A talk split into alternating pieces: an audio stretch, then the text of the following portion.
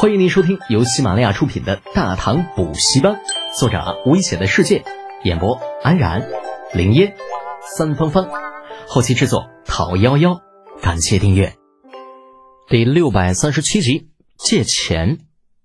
没等李浩说话呢，哎，八卓又继续道：“你先别急着拒绝，听我把话说完。去年冬天的时候，老实说，我对你说的那个什么合作社。”一点兴趣都没有，我觉得那根本不现实。但是经过这段时间的实际操作，我必须承认，是我目光短浅，没有看清形势。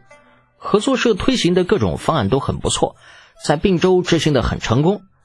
只是李德简，你不觉得合作社对于我们突厥部族有些不太公平吗？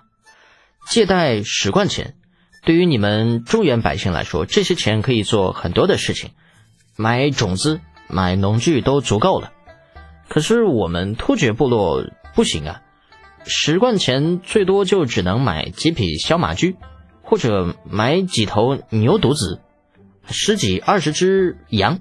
投资大，规模不大，见效也慢。呃，一年下来，突厥各部很难把这些钱赚回来。更不用说用用来还当初的借款。啊，李浩一边听一边点头。长孙冲等人亦是若有所思。突厥各部以放牧为主，羊还好说，那一年怎么着也能长起来了。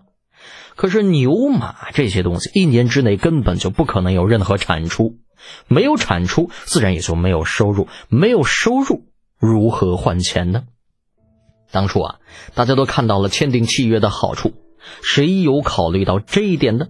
那现在问题出现了，事实摆在眼前，好多以前家无恒产的牧民买了牛羊饲养，结果这都半年了，看不到收获的希望不说，很可能连当初借的钱都还不上啊！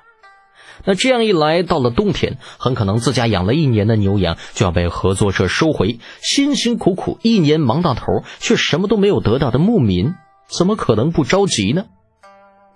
李浩骑在马上，手中那马鞭漫无目的的抽打着地上的杂草。嗯，好吧，这件事情的确是我之前欠考虑了。针对牧民的这一块契约，我会让人重新回去修订。另外，针对突厥各部的借贷额度，也可以调高一倍。这样可以吗？呃，真的？八卓没有想到李浩如此容易就被说服了，惊喜的说道。那借钱的事情呢？你怎么说？那就要看你借多少喽。不瞒你说啊，啊，我这手里呢还真没有多少钱了，满打满算也就不足五十贯。嗯，如果到秋天还见不到收益，那估计我就得破产的。李浩说的破产，八周肯定是不相信的。不过，嗯，人李浩这段时间花了不少钱，这倒是真的。八周点点头，那就借我十万贯。我用这片草场做抵押，十年时间，你看怎么样？不怎么样。啊，八爪老兄啊，你还是实话实说吧。你到底要钱做什么呀？那如果我觉得值得投资，别说十万，那就算是二十万也没有问题啊。呃，至于草场什么的，这玩意儿就算了。我要你这么一大片空地干什么呀？你这玩意儿又不能当饭吃，总不至于调边民过来开荒种地吧？那玩意儿太浪费了。八卓实在没有想到，之前说起契约的事情，李浩答应的如此痛快，而现在说到借钱却是这么的难，一时间有些犹豫不决，不知道该不该说。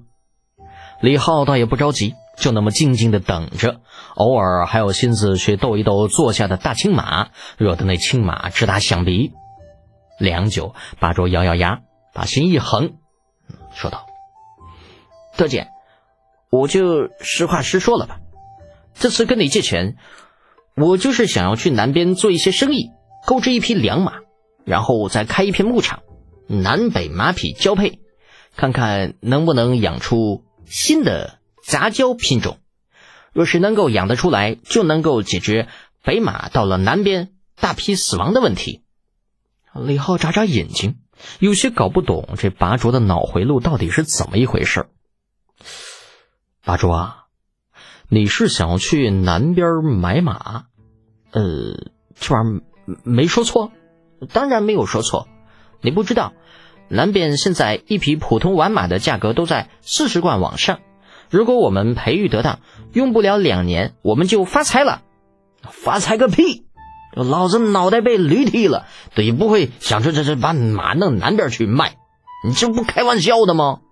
是，就江南地区对马的确有需要，可是需求并没有那么大呀。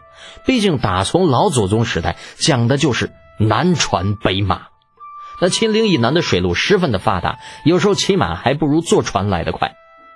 不过看拔卓这副急不可耐的样子，李浩觉得自己就算是说了，对方也是不会信的。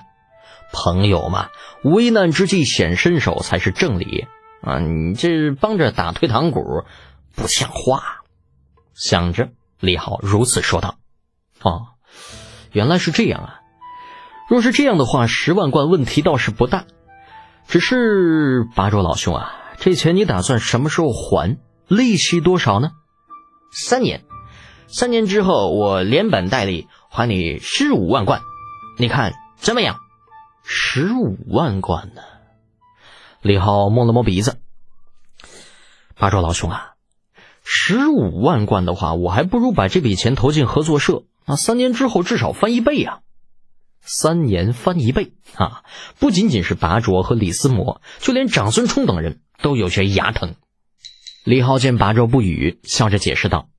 拔卓老兄啊，李思摩将军呐，你们千万不要误会啊！其实之所以利息如此之高，并不是我贪钱，而是想要给老兄你一点点的压力。毕竟呢，没有压力就没有动力，对不对？对个屁！你就是贪钱。嗯，看着李浩那张脸，巴卓恨不能一拳砸过去，给他砸扁喽。本集播讲完毕。安然，感谢您的支持。